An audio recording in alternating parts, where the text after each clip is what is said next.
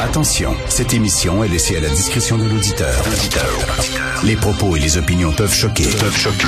Oreilles sensibles s'abstenir. Richard Martineau. Martino.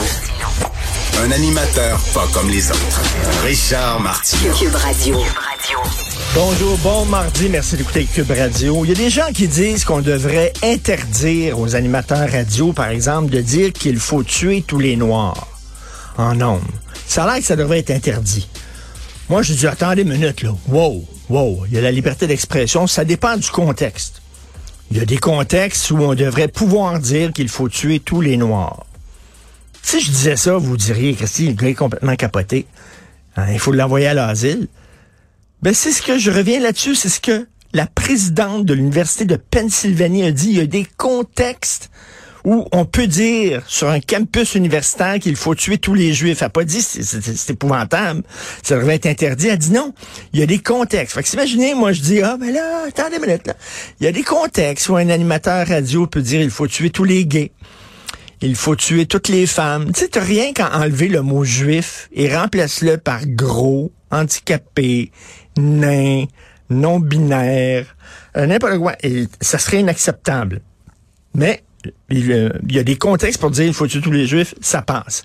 C'est complètement ridicule. Et les deux autres gogoons qui étaient avec elle, la présidente d'Harvard et la présidente de MIT, devraient démissionner, elles aussi, parce que elles aussi n'ont pas, pas répondu vraiment à la question qu'on leur posait.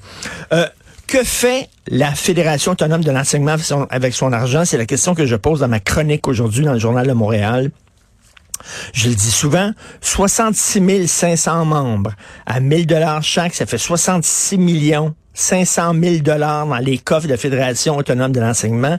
Comment ça se fait que ces profs-là doivent se tourner vers l'aide alimentaire et des dons des citoyens pour pouvoir joindre les deux bouts? Euh, Qu'est-ce qu'ils font avec leur argent? J'ai posé la question euh, sur ma page Facebook et j'ai reçu des réponses extrêmement intéressantes, même de syndiqués.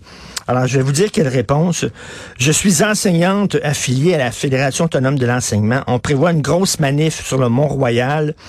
La dernière fois, il y avait un autobus jaune pour nous transporter jusqu'à la station de métro. Puis là, on nous payait un billet de métro. Cette fois-ci, rien. C'est à nous de payer notre transport. Son syndicat va même pas payer son transport, alors qu'ils ont des millions en, en banque. Euh, quelqu'un d'autre euh, m'écrit. Elle est syndiquée à la Fédération interprofessionnelle du Québec, la FIQ.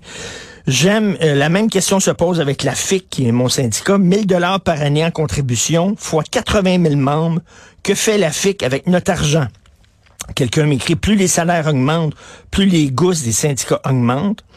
Il y en a un autre, ben, vous savez, hier, j'ai parlé justement à Simon Landry, qui est professeur, puis il dit qu'il avait reçu un beau manuel en couleur sur du papier glacé euh, de son syndicat. Il dit, comment ça se fait que c'était pas avec du, du, noir et blanc? Pourquoi c'était pas en noir et blanc? Non, c'était en couleur. Il dit, en noir et blanc, ça aurait fait la job. Il y a quelqu'un qui dit, les dirigeants syndicaux dilapident leur fric en se graissant en premier, puis en, en finançant des causes gomme ballon à la mode du moment au lieu de se monter un fonds de grève placé dans des obligations garanties à du 5% d'intérêt par année afin de protéger leurs membres, c'est une belle bande d'amateurs. Quelqu'un m'écrit, je suis un prof affilié à la Fédération autonome de l'enseignement. Il se paie des tucs, des drapeaux, des crécelles, il achète de la pub à la radio.